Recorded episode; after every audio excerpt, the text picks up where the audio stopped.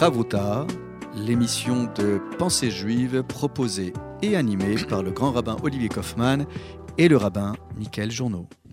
Bonjour chers auditrices et auditeurs de RCJ, bonjour Michael. Bonjour. Nous voici de retour pour une page de Chavruta, page d'études en binôme, en s'apportant à la contradiction sur des textes bibliques. Et nous choisissons des textes qui nous inspirent de notre relation à autrui pour réhumaniser nos relations interpersonnelles.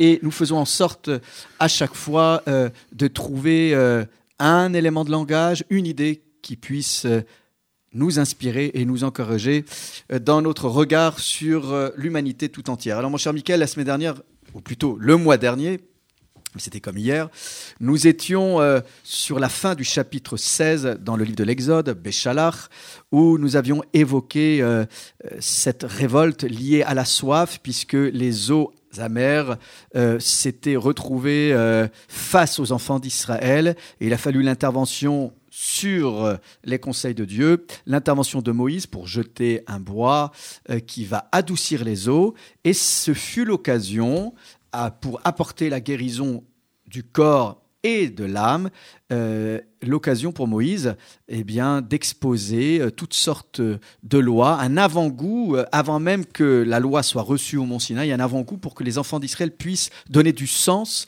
à leur existence dans le désert. Trois mois après la sortie d'Égypte, il fallait précisément se retrouver euh, avec du sens, du ta'am, comme on dit en hébreu, du goût, de la saveur. Alors nous sommes maintenant au verset 26. C'est au moment même où euh, eh bien, euh, Moïse va exposer un principe et une loi, qu'il va recevoir cette expérience divine au travers de la loi, un avant-goût de loi, et là, Dieu va poursuivre en s'adressant au peuple d'Israël par le biais de Moïse, et c'est le verset 26. Lecture en hébreu du verset 26.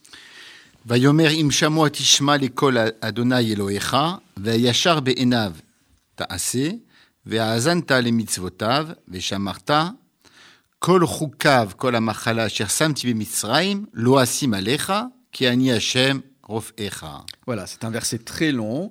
Euh, Dieu dit, euh, si écoute tu écouteras euh, la voix de l'Éternel, ton Dieu, si tu feras euh, Yachar ce qui est droit à ses yeux, hein, en fait si tu t'appliques à lui plaire, si tu prêtes euh, oreille, si tu écoutes ses commandements, si tu gardes ses lois, toutes ces lois, toutes ces lois, eh bien, euh, kol amachala, euh, toute maladie, euh, toutes, les, toutes les plaies qu'on a pu voir jusqu'à maintenant, aucune de ces plaies, aucune maladie similaire à celle que nous avons vue en Égypte, dont j'ai frappé l'Égypte, eh bien, ne t'atteindra, je ne le placerai pas sur toi, car je suis l'Éternel, ton guérisseur. Donc on ton médecin.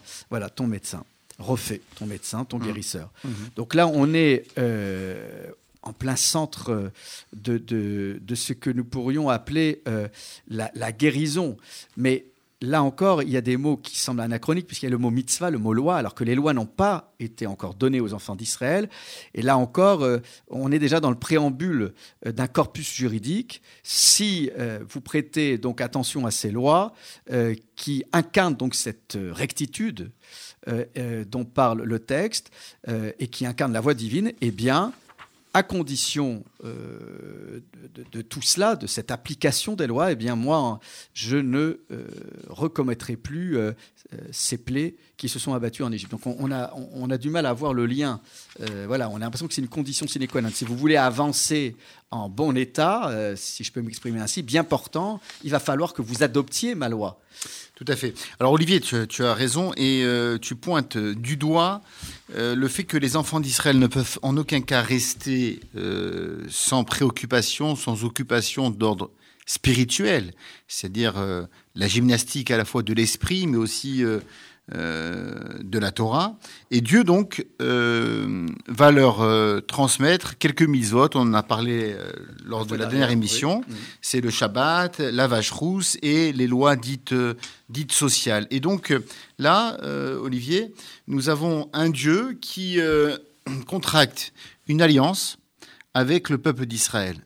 Une alliance euh, donnant-donnant. C'est une relation typiquement contractuelle entre le peuple d'Israël et le Dieu d'Israël.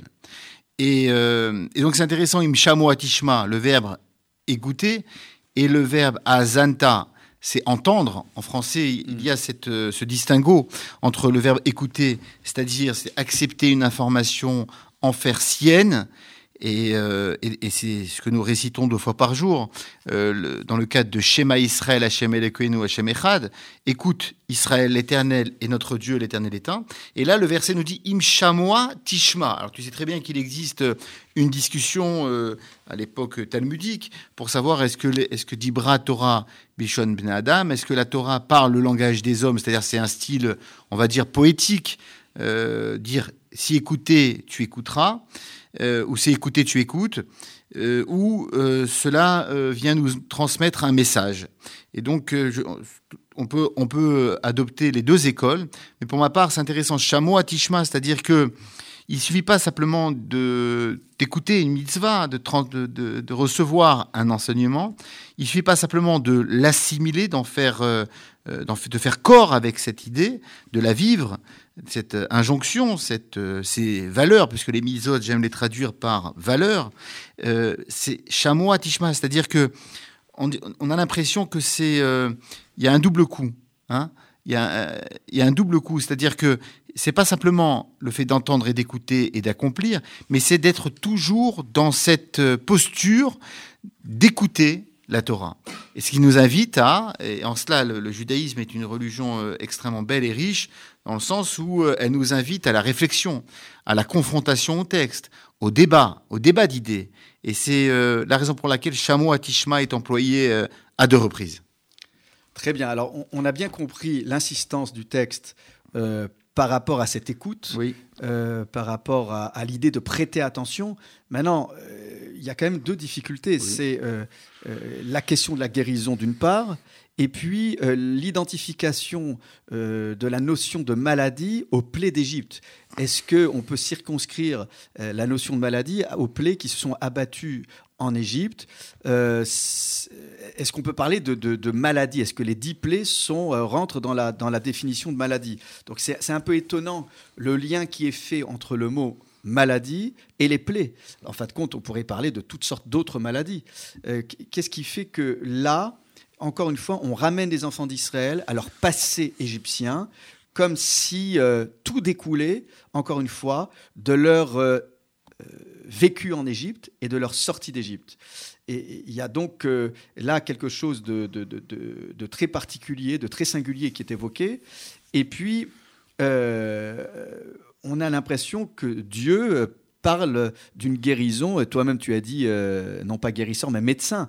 Et c'est là la difficulté, c'est pourquoi leur parler maintenant, alors qu'on vient d'exposer toutes sortes de lois, qu'on leur a bien expliqué que pour donner du sens à leur existence, il va falloir étudier, euh, pourquoi rajouter encore une dose, une couche, si je peux m'exprimer ainsi, sur la, question de la, de la bonne santé, qu'elle soit physique ou morale quel est le lien qu'on peut faire avec les, les, plaies en Égypte? Alors c'est vrai, il y avait des plaies comme euh, euh il, y avait, il y a des plaies, des affections de peau, mais elles sont pas tous, elles relèvent pas tous de la maladie. Euh, le, les os du Nil qui se sont transformés en sang, on peut pas parler à proprement dit de maladie. Oui, indirectement dans le sens où si euh, la population n'a plus à boire, ça donne naissance à certaines maladies.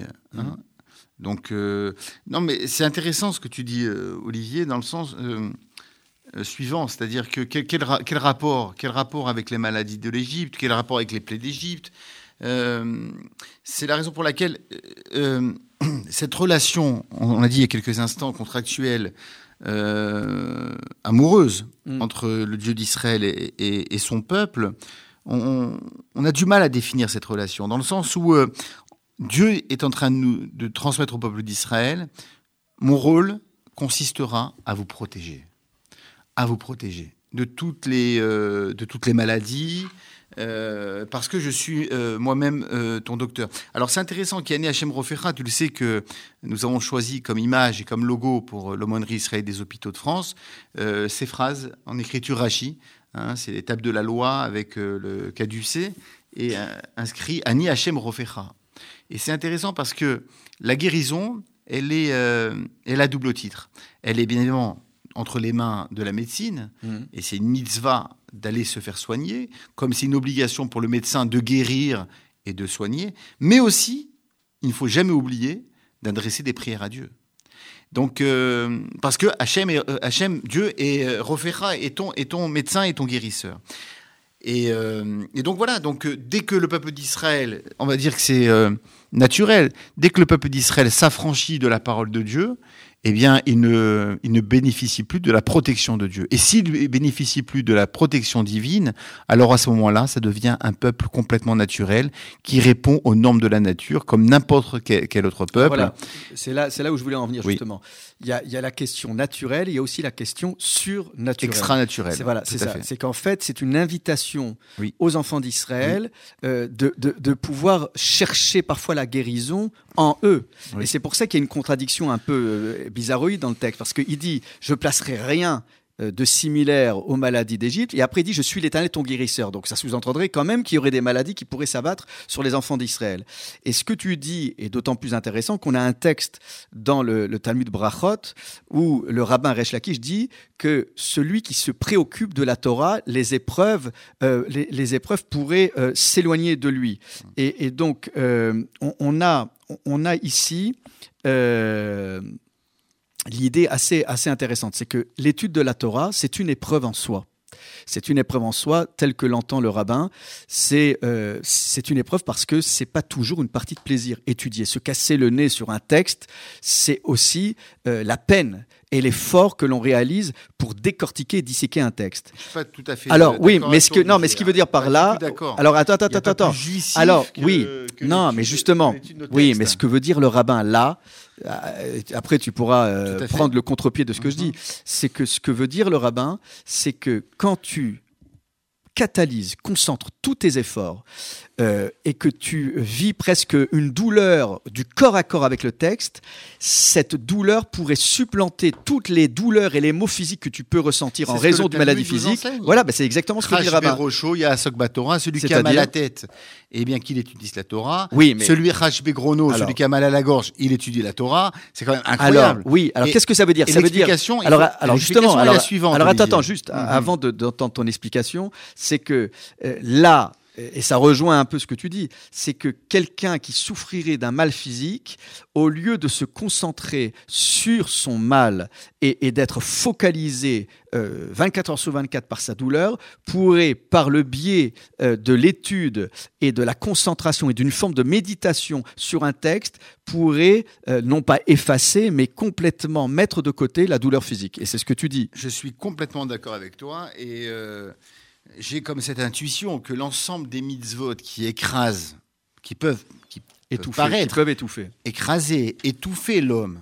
Elles sont tellement nombreuses, ces, euh, ces mitzvot, et euh, ces interdits, mais aussi la mitzvah par excellence d'étudier la Torah, c'est que dès l'instant où vous êtes à la synagogue, dès l'instant où vous êtes dans la maison d'études, vous n'êtes pas en train de jouer au poker, Hmm. vous n'êtes pas dans les casinos à boire et à faire, et à faire tout et n'importe quoi. C'est ça. Et c'est ce que la Torah veut dire. À Torah, matechet kocho shel adam. C'est-à-dire que le pouvoir de la Torah, c'est d'absorber la force de l'homme. Et c'est la raison pour laquelle, lorsqu'on monte à la Torah et que quelqu'un descend, on lui dit chazak ou quoi? Pourquoi on lui dit chazak? Euh, Tu es fort et euh, tu es fort et sois béni. Pourquoi? Parce que la, la Torah, elle, elle épuise dans le bon sens du terme, c'est-à-dire qu'elle épuise les pulsions négatives, les pulsions de mort de l'homme. Et, euh, et donc c'est pour ça pour laquelle, effectivement, ce que tu dis, c'est-à-dire que on se fatigue intellectuellement et Voilà. spirituellement en étudiant la Torah, ce qui nous empêche justement de faire tout et n'importe quoi. Voilà. Alors, en somme, ce qu'on pourrait, pour résumer, euh, l'invitation est ainsi faite. Épuisez-vous mais pour de bonnes raisons, sur du texte, et vous aurez euh, non pas la sensation d'être fatigué physiquement, bien au contraire, c'est une bonne fatigue qui vous permettra de préserver euh, une forme de bonne santé physique et morale. C'est ainsi que l'entendent les commentaires. Nous nous retrouvons tout de suite après une pause musicale euh, avec, eh bien, puisque nous sommes encore en- dans les quelques derniers jours du mois de Hadar et que c'est le mois de la joie, eh euh, un rumek par Yonina, ce couple dont nous parlons depuis plusieurs émissions, ce couple israélien, Yonina, Don't worry, be happy. Mon accent n'est pas extraordinaire, mais voilà, c'est voilà, d'accord, c'est l'idée de la joie déployée du mois d'Adar.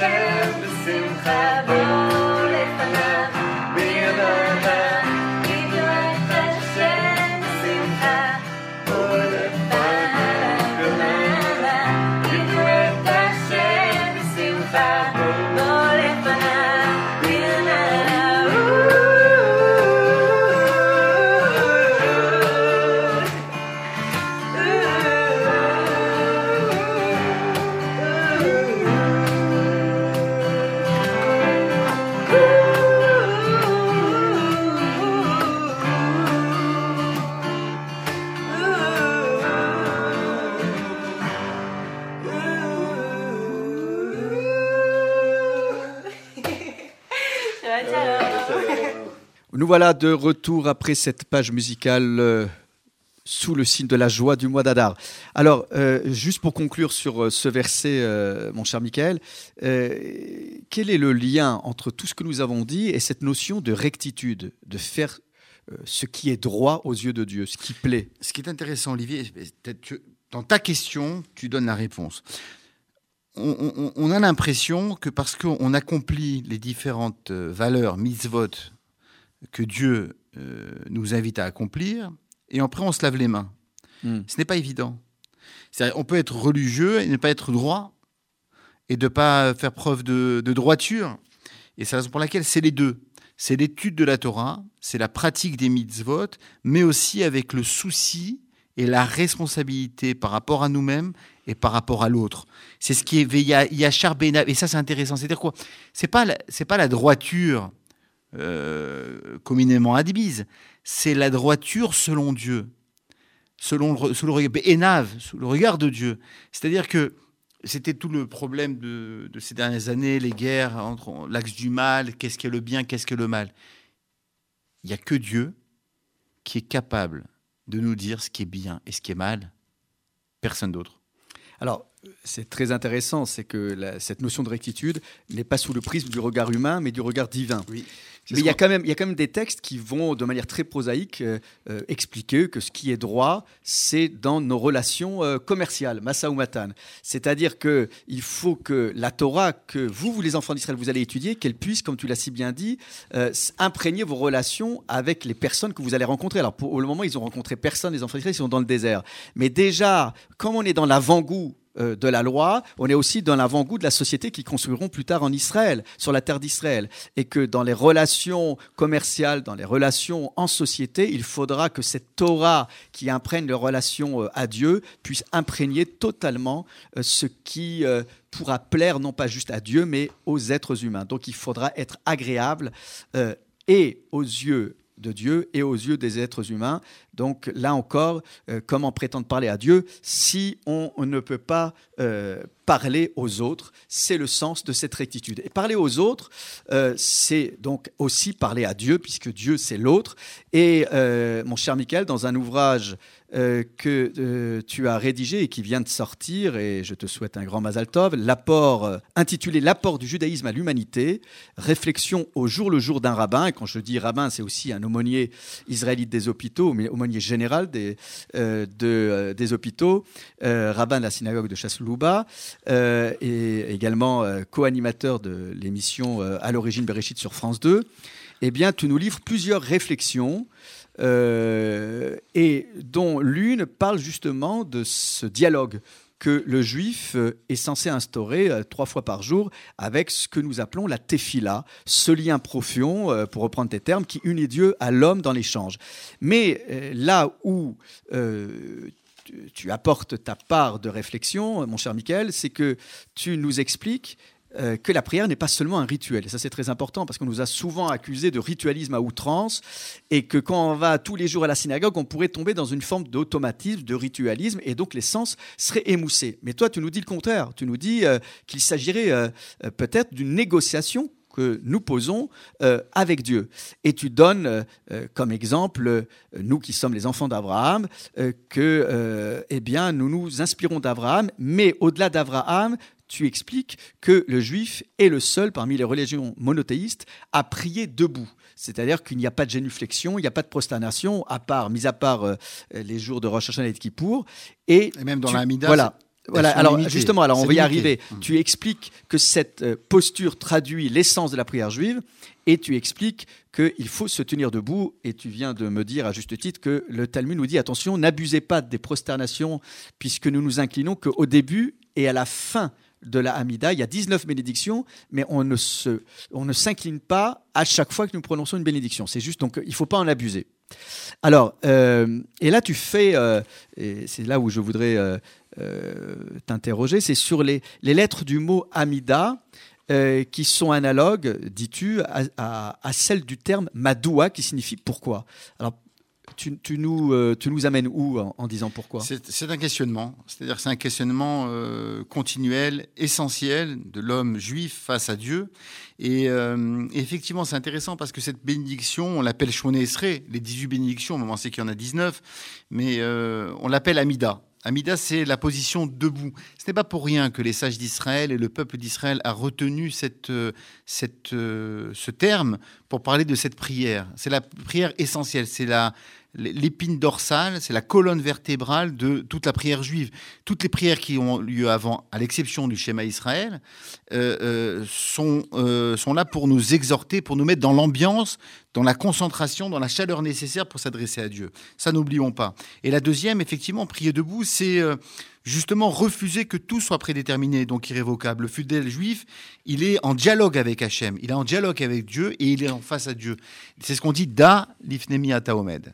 Sache devant qui tu te tiens debout. Alors on retient comme idée finale que tu dis, toi, Rabbin Journeau, que Dieu est capable d'écouter notre désaccord et qu'il peut revenir sur sa décision. C'est la force de la prière. Tout à fait. Et, et- et- et tu vas même jusqu'à dire que Dieu a besoin de la tefila, Dieu a besoin de la prière.